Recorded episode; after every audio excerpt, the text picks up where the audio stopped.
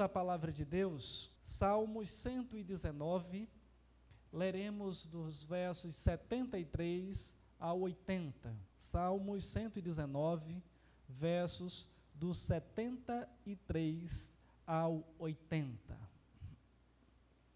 A palavra do Senhor nos diz assim nesse texto: As tuas mãos me fizeram e me afeiçoaram.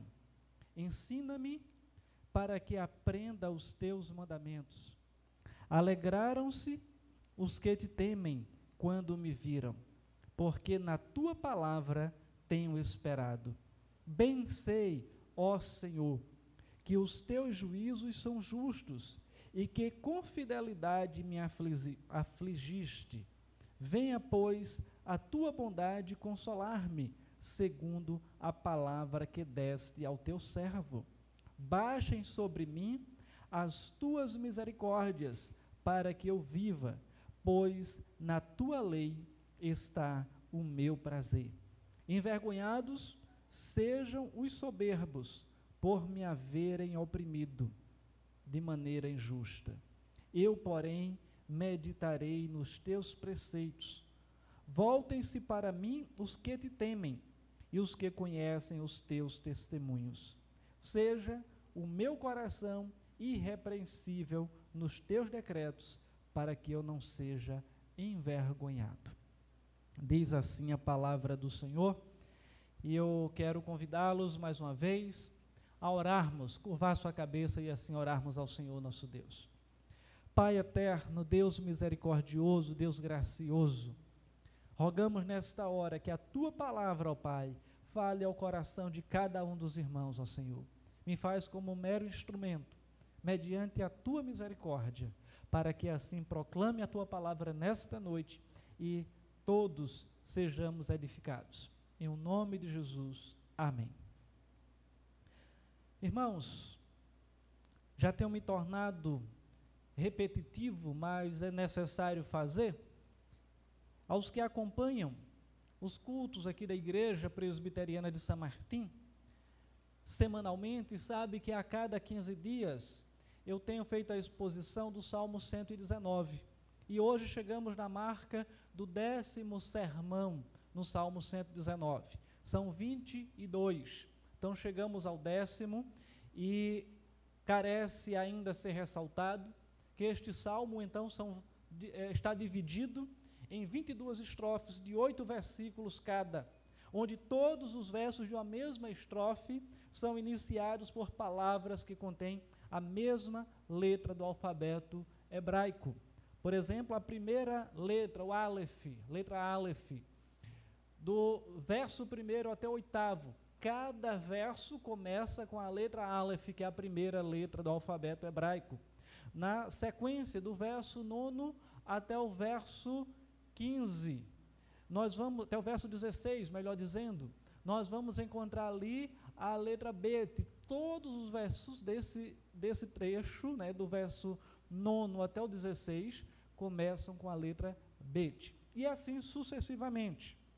De maneira que na nossa última exposição, expomos a nona estrofe do Salmo, e foi do verso 61 ao 72, apresentando como tema o reconhecimento da bondade do Senhor, uma necessidade que transpõe, que ultrapassa a situação presente.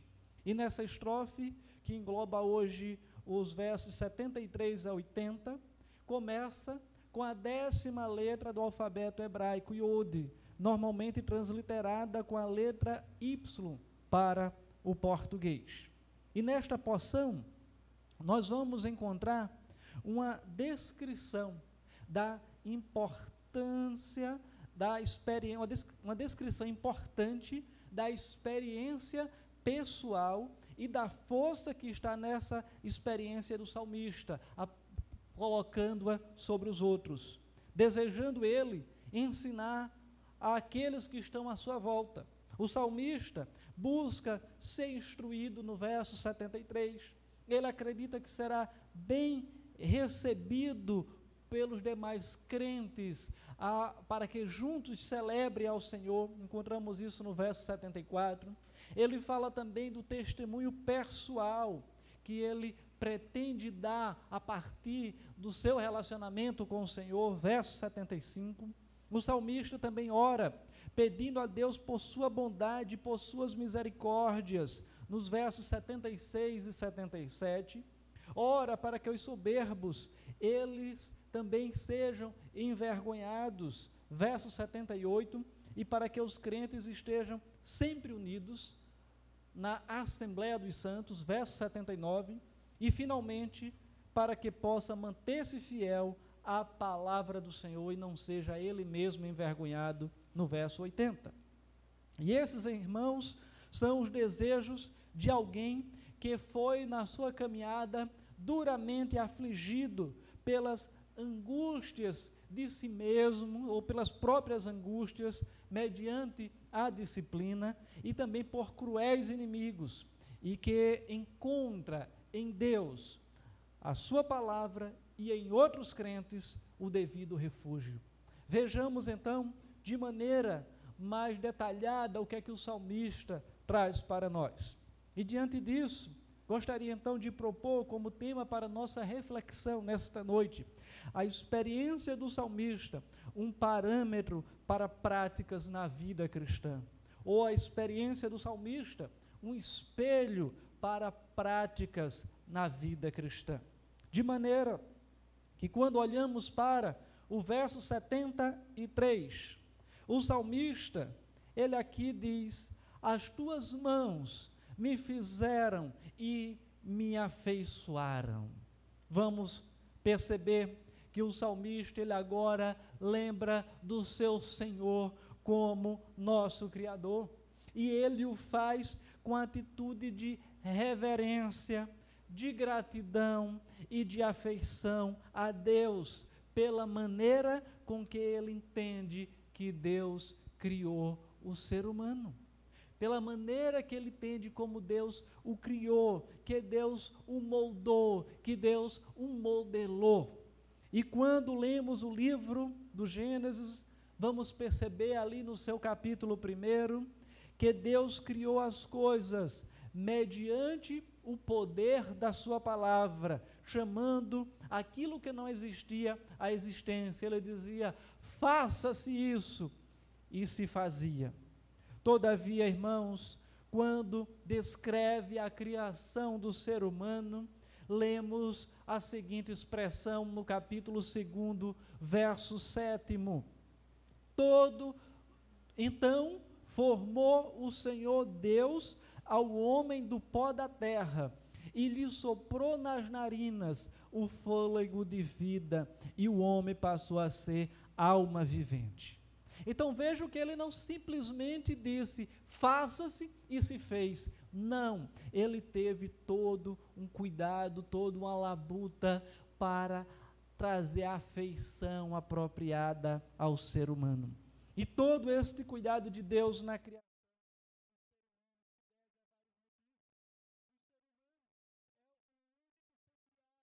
A imagem e semelhança de Deus. O ser humano ele foi criado também como tal, porque um dia o próprio Deus iria assumir a forma humana. O corpo humano precisava então ser capaz de acomodar a pessoa de Deus de tal maneira que ele permanecesse 100% Deus e 100% homem.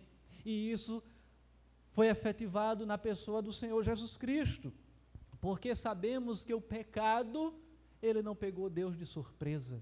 Deus é o Deus onisciente que conhece todas as coisas no seu atributo incomunicável.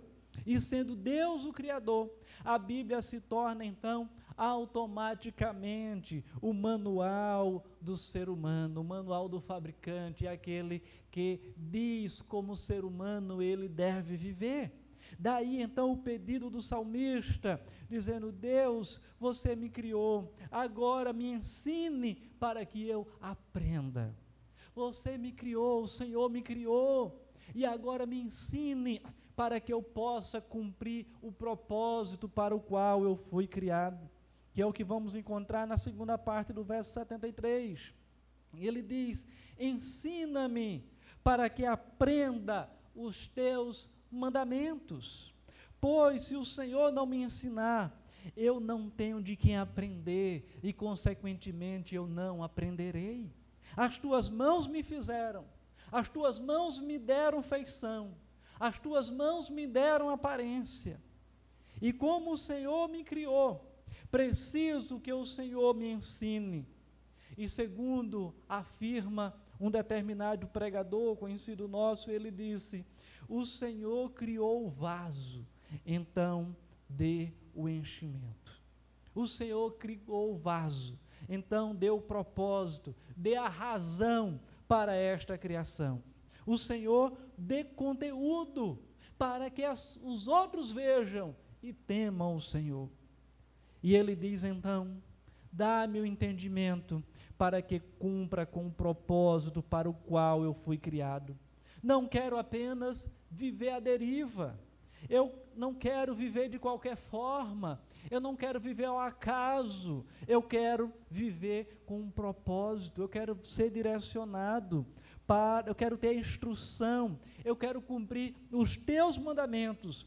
Portanto, faze-me conhecer, faze-me aprender, faze-me praticá-los. Então, essa é a oração, esse é o pedido do salmista.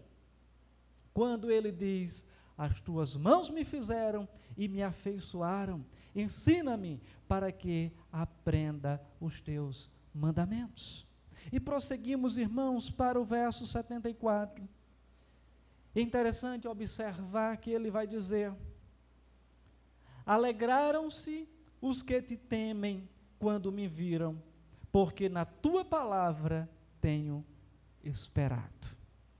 Quando uma pessoa alcança algo gracioso da parte de Deus para si mesmo, esta pessoa se torna também canal de bênção para os outros ao seu redor especialmente se essa graça transformá-lo em uma pessoa ainda mais inteligente, uma pessoa mais sábia, uma pessoa mais temente, uma pessoa que venha absorver as verdades divinas reveladas na sua palavra.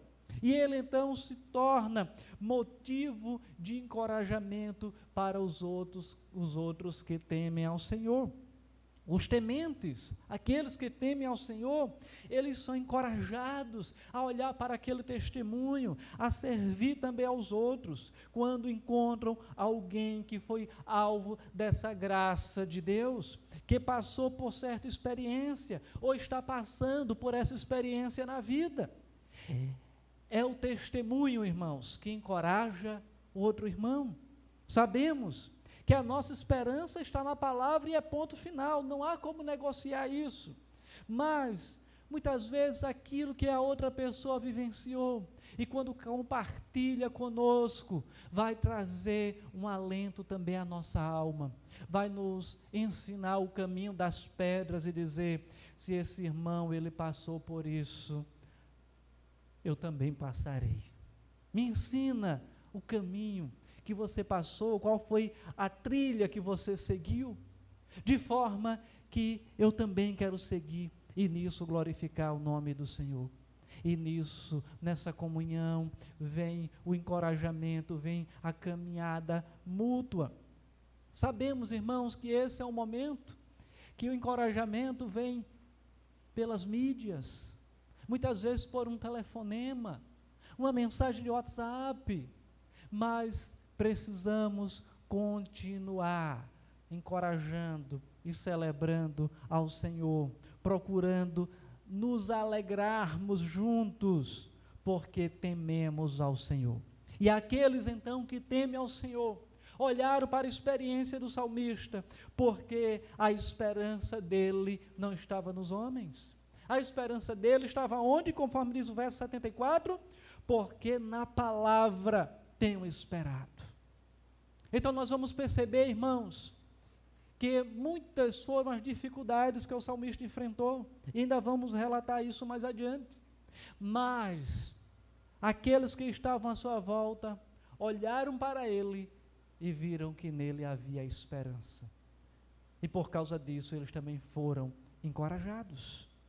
De forma que nós também podemos encorajar os outros quando estamos esperando na palavra.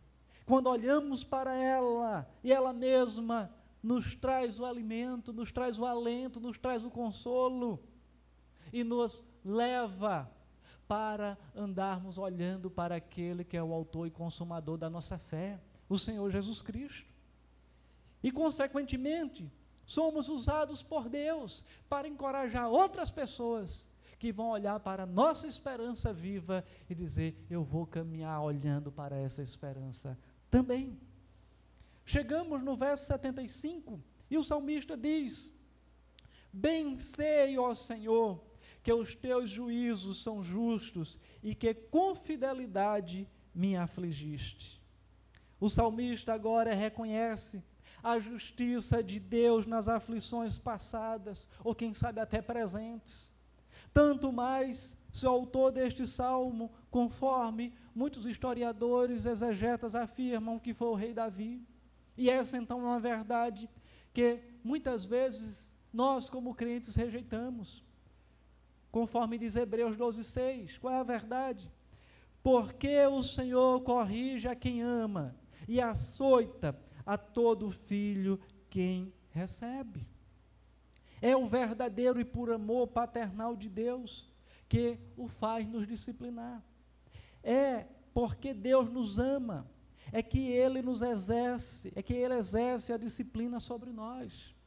De fato, se estamos sem disciplina, nós estamos talvez distantes daquele que é o Pai, ou talvez não seja nem filho, porque o Senhor corrige aqueles que Ele ama. Aquele, assim, aquele que aprendeu mais, é grato até pelas aflições, conhece Deus ao ponto de encontrar consolo nos momentos mais difíceis, sabendo que ele é justo. E assim a premissa do salmista é: os justos irão atribuir justiça a Deus e não culpá-lo. Deus é aquele que exerce o seu amor, mesmo disciplinando o seu povo, mesmo afligindo na medida necessária. O Senhor, na história e o Senhor da história, mediante a Bíblia, vamos ali ver descrito, ou melhor, aqui ver descrita, que ele traz a aflição para o seu povo, mas para que o seu povo o busque. O amor dele não permitirá que o seu povo viva distante dele. E, consequentemente, para trazer para junto de si, ele também age com disciplina, age com justiça. E por sua vez, os que são então verdadeiramente dele, sabem que o julgamento do Senhor ele é reto. E em não permitir que seu povo permaneça na iniquidade, nisto o Senhor demonstra a sua fidelidade. Quantas vezes olhamos para a história de Israel? O povo está servindo com fidelidade, mas depois se desvia, se dispersa dos caminhos do Senhor. E o que é que acontece? Deus traz a vara da repreensão a vara da disciplina sobre eles. Eles reconhecem que estão errados e voltam aos caminhos do Senhor. De maneira que nós somos desafiados a olhar para a nossa vida, a olhar para a história da humanidade, para a história da nossa nação e entender que muitas vezes nós passamos por momentos difíceis para que Deus ele mesmo possa nos trazer de volta para o seu aconchego. E assim o salmista, ele aqui diz: Bem sei, ó Senhor, que os teus juízos são justos. Ele, não está reclamando, dizendo: Ah, Deus é injusto, ah, Deus é mau, ah, Deus é carrasco. Não, ele olha para aquela situação que ele viveu e talvez esteja vivenciando ainda, e diz: Bem sei, ó Senhor, que os teus juízos são justos e com fidelidade me afligiste. Então ele reconhece que a aflição vem de Deus, para que pudesse deixá-lo, trazê-lo para próximo dele, para que não permitisse que ele fosse longe e assim permanecesse distante do Senhor. Na sequência, os versículos 76 e 77 diz assim: Venha, pois, a tua bondade consolar-me, segundo a palavra que deste ao teu servo. Baixem sobre mim as tuas misericórdias, para que eu viva. Pois na tua lei está o meu prazer. O salmista, irmãos, mesmo passando por aflição, ele não está desamparado. Ele pede que Deus venha socorrê-lo. Ele diz: Venha, pois, a tua bondade consolar-me. Ele pede a bondade de Deus. Ele reconhece que Deus é bom, reconhece mais um atributo de Deus, a bondade. E o salmista, então, ele possui a absoluta confiança na bondade de Deus. E esta confiança está embasada, fundamentada na Sua palavra. Ele estava se apegando a uma promessa específica de Deus. E como sabia que Deus é tanto bom quanto fiel, aguardava esperançoso o cumprimento da palavra dada por Deus à sua vida. E a oração do salmista era conforme a palavra do próprio Deus. A aflição vem do Senhor, mas o consolo também vem do Senhor. E por isso então ele diz: Vem, pois, a tua bondade consolar-me, porque eu estou esperançoso, eu estou confiante na tua palavra, na palavra que o Senhor trouxe para mim como teu servo. E quantas vezes, irmãos, nós estamos também desconsolados, desanimados, tristes, ou dizendo essa pandemia não vai acabar mais, esse isolamento está só se intensificando. Mas a gente precisa entender e continuar confiantes no Senhor, que tudo Ele tem um propósito. Precisamos confiar na palavra que Ele tem nos dado. Ele nos disse: No mundo passareis por aflições, mas tenha bom ânimo, eu venci o mundo. Então nós precisamos, irmãos, em momentos como estes, nos apossarmos, nos apropriarmos, nos agarrarmos à palavra que o Senhor tem nos dado. Ele também nos disse que estaria conosco todos os dias até a consumação dos séculos. E nós somos então desafiados, irmãos, a olhar para as promessas de Deus e continuarmos firmados nelas, hoje e até o dia da volta do nosso Senhor. Mas o salmista não para por aí. Nós vamos perceber que, conforme já mencionei e repito, a aflição vem do Senhor, mas o consolo também vem. Um verso bem conhecido, um texto bem conhecido, melhor dizendo, segundo o livro das Crônicas, capítulo 7, versículo 14, diz: Se o meu povo, que se chama pelo meu nome, se humilhar e orar, buscar minha face e se afastar dos seus maus caminhos, dos céus eu ouvirei, perdoarei o seu pecado e sararei a sua terra. Então são promessas, irmãos, que precisamos nos apegar. Na sequência, o verso 77 ele diz: Baixem sobre mim as tuas misericórdias para que eu viva. Nós servimos a um Deus que é compassivo, que é bondoso, que é misericordioso. E isto quer dizer que Deus, antropomorficamente falando, deixa eu dizer o que é esse palavrão, é quando a gente atribui algum sentimento a Deus, tá certo?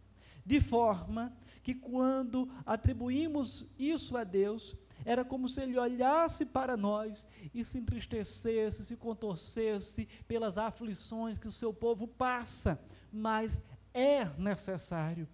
E foi isso que nós estudamos hoje de manhã na escola dominical, no capítulo 4 do livro do pastor John Piper, Coronavírus e Cristo, que estamos estudando na nossa escola dominical. É o motivo, então, irmãos, este é o motivo, porque ao ver nossas misérias, Deus também é aquele que olha com seu olhar misericordioso e faz derramar sobre nós as suas muitas misericórdias, compaixão, então, suscitada pela situação alheia. E ao conceder as suas misericórdias, ele não concede o que merecemos, mas age com sua bondade e graça. Porque se ele fosse agir conforme nós merecemos, eu acho que eu não preciso dizer qual era o nosso destino. Se você olhar para a sua própria vida, e o Deus que é justo, o Deus que é santo, ele dissesse: Eu vou agir conforme você merece. Talvez caísse um raio agora do céu e eu fosse fulminado. Se ele fosse agir como eu mereço. Mas ele age conforme a sua graça e misericórdia. Ele traz então esse seu ato gracioso para a nossa vida, mediante o olhar para a nossa incapacidade. E de uma certa maneira é isso que o salmista reconhece. Ao mesmo tempo, ele mostra a sua incapacidade de fazer alguma coisa. Ele quer as misericórdias como um alívio para a sua aflição, como um alívio para a sua alma. Quando ele diz aqui: Olha, baixem sobre mim as tuas misericórdias, para que eu viva. Porque ele não consegue nem erguer as mãos, ele não consegue nem ir ao Senhor e dizer: traz misericórdias. Ele não consegue ir ao encontro das misericórdias, mas ele diz: baixe sobre mim as suas muitas misericórdias. De forma, irmãos, que é como se ele então estivesse trazendo o alívio para aquele sofredor. E era também ainda como se dissesse que a vara que castiga é aquela vara também que traz o consolo. Ele me disciplina para que eu não me perca, para que eu não me afaste do meu Senhor. E ao final, o desejo do salmista de viver se resume em um só objetivo: quero viver, pois na tua lei, Senhor, está o meu prazer, mesmo que ela me discipline. Que é o finalzinho do verso 77.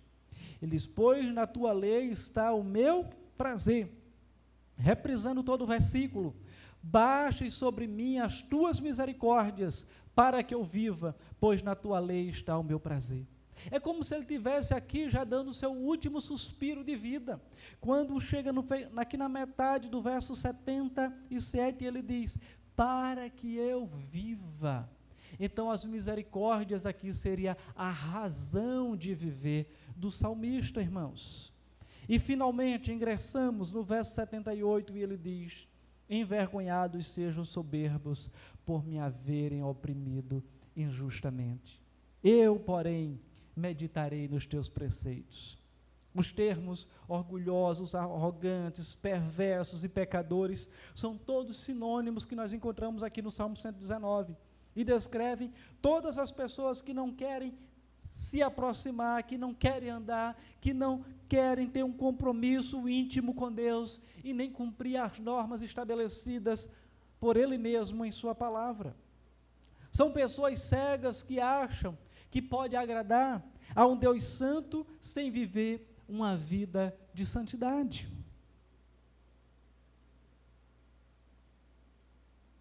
O salmista, então, pede que Deus envergonhe os orgulhosos, porque o pecado do orgulho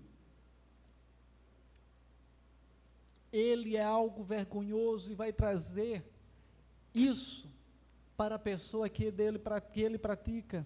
Não só o pecado do orgulho, mas tantos outros.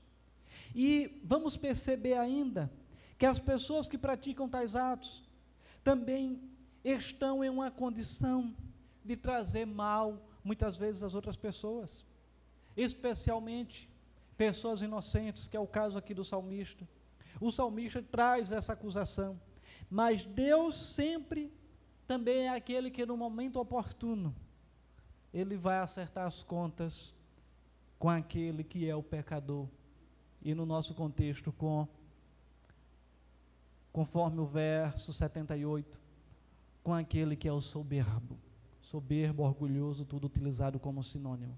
E é esta oração do salmista diz: olhe, o juízo que está sendo aplicado a mim, Senhor, aplica também àqueles que me perseguem sem justa razão, aqueles que me perseguem sem causa.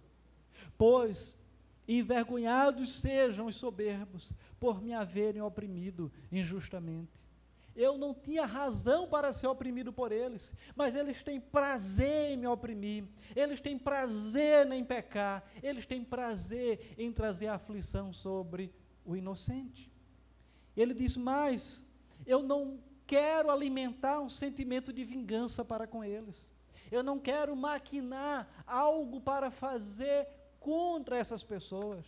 Eu não quero ocupar a minha mente com isso eu entrego nas tuas mãos.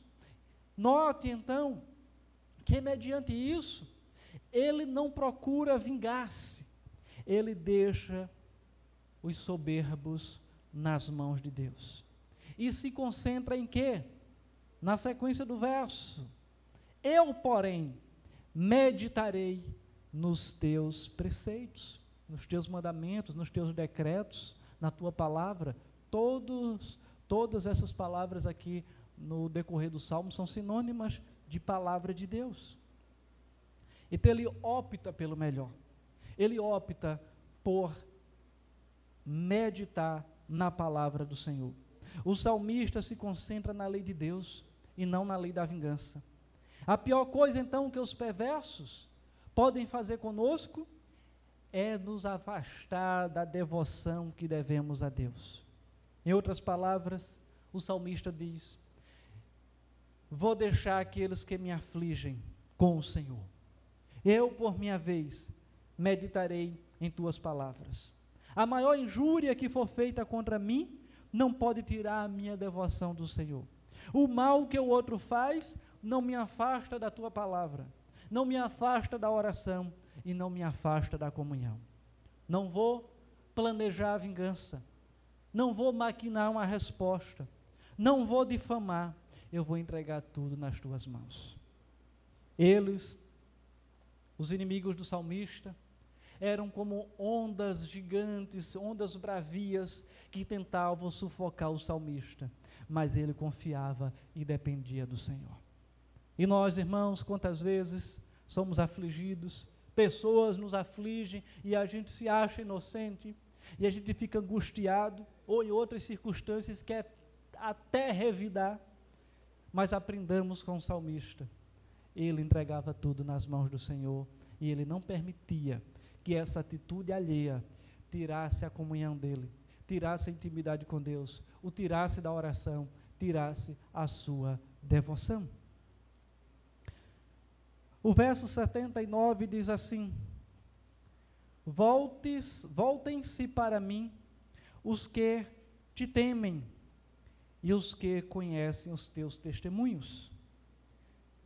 O salmista, irmãos, ele anseia por comunhão com aqueles que temem a Deus e conhecem os mandamentos de Deus. Não podemos nos dar ao luxo de perder a comunhão de nenhum irmão na fé. E este é o motivo porque Deus muitas vezes abomina e literalmente detesta, conforme a palavra do Senhor nos diz, aqueles que causam divisão entre os irmãos. É aqueles que é o pecado que ele abomina. E só existe um motivo justificado para nos afastarmos dos outros que se dizem cristãos. A única justificativa é quando essas pessoas estão andando em desacordo com a palavra de Deus. Romanos 16, versículos 17 ao 18 diz assim: Rogo-vos, irmãos, que noteis bem aqueles que provocam divisões e escândalos em desacordo com a doutrina que aprendestes. Afastai-vos deles. Porque esses tais não servem a Cristo nosso Senhor, e sim ao seu próprio ventre, e com suaves palavras e lisonjas enganam o coração dos incautos. Então nós somos desafiados a cultivarmos a comunhão independente das circunstâncias. Estamos aqui num grupo pequeníssimo de pessoas e você está aí na sua casa, mas a nossa comunhão está sendo preservada. Também quando estamos nos nossos momentos pelo aplicativo Google Meet, nas nossas reuniões, quão precioso é este momento em que ali compartilhamos da palavra de Deus, alguém compartilha uma dificuldade, uma dúvida, compartilha a sua experiência e a gente pode ali ajudar mutuamente um ao outro, poder compartilha o seu pedido de oração, compartilha a sua gratidão e nós somos edificados. Portanto, o salmista aqui preza por essa reunião, pela Assembleia dos Santos, pelo ajuntamento para adoração. Diferente dos ímpios, que se juntam para fazer o mal, o salmista requer que os fiéis se voltem para ele, os que temem ao Senhor, conhecem e amam a sua lei. Ele tinha prazer em estar junto com os que amam e que temem e conhecem a Deus.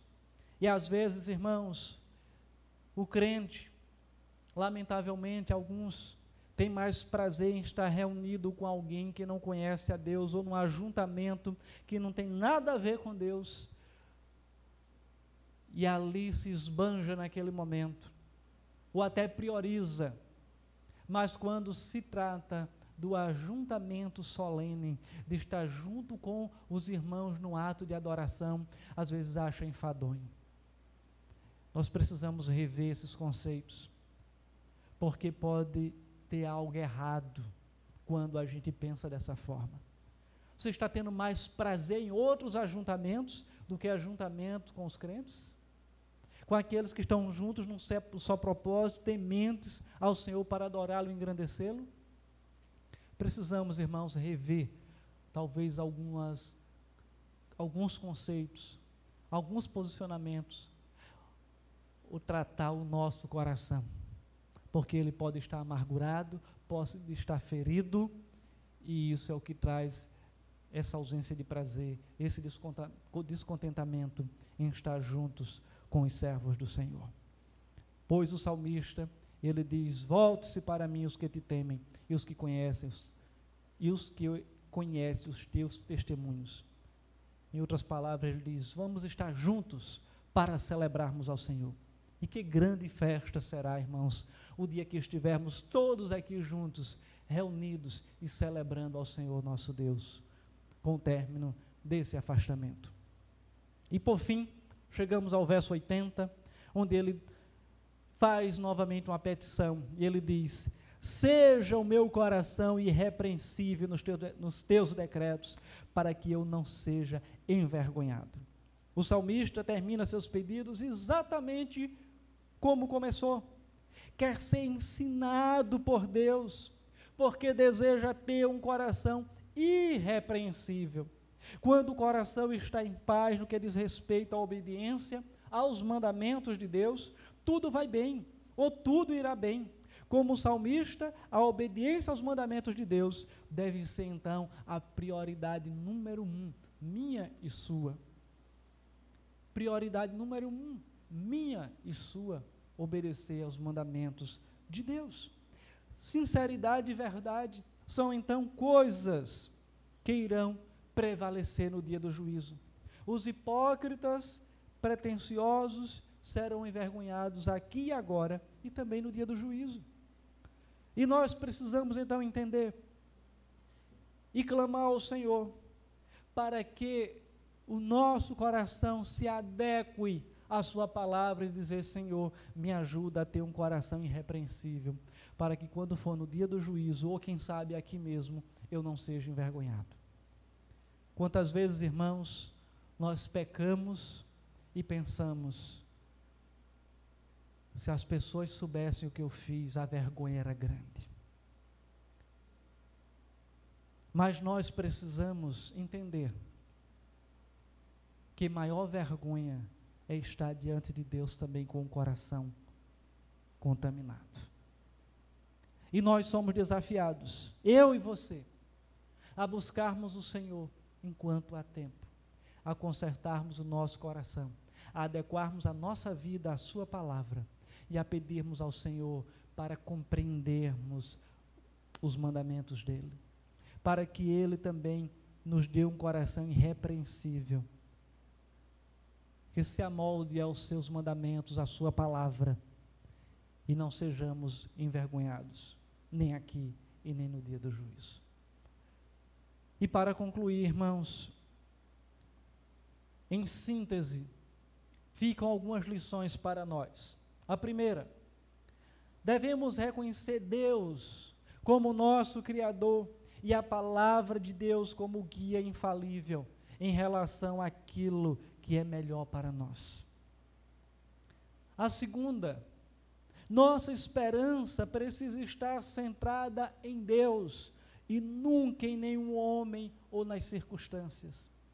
Ah, o momento de pandemia está difícil, mas a nossa esperança não está nos homens, a nossa esperança está em Deus. Uma terceira lição, é necessário aprender com o salmista que Deus nos disciplina porque nos ama. Se estamos sem disciplina, é melhor reconsiderar nossa posição, se realmente somos filhos de Deus. Se você não mais se aflige pelo pecado, se o Senhor não traz uma aflição ao seu coração quando peca, repense se você realmente é filho de Deus. Se seu coração está cauterizado, não está mais sensível ao pecado, porque Deus disciplina e traz aflição àqueles que o ama. Uma quarta lição, Devemos entregar aqueles que nos prejudicam, de alguma maneira, nas mãos de Deus.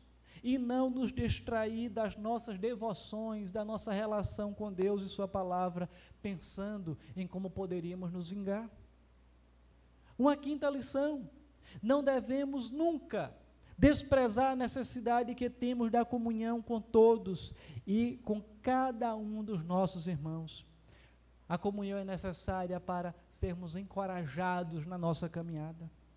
E a, e a sexta e última lição é que Deus nos conceda um coração. Oremos para que Deus nos conceda um coração que seja sincero e irrepreensível em relação à obediência à Sua palavra. São muitos os desafios, mas no tempo que vivemos, são desafios necessários que o Senhor tenha, no decorrer dessa exposição, aplicado a Sua palavra ao seu coração, de maneira que você tenha sido edificado e assim tenha glorificado o nome do Senhor nosso Deus. Que o Senhor então te abençoe, te cuide, te guarde e faça ser fiel ao Deus Criador, ao Deus Ensinador, ao Deus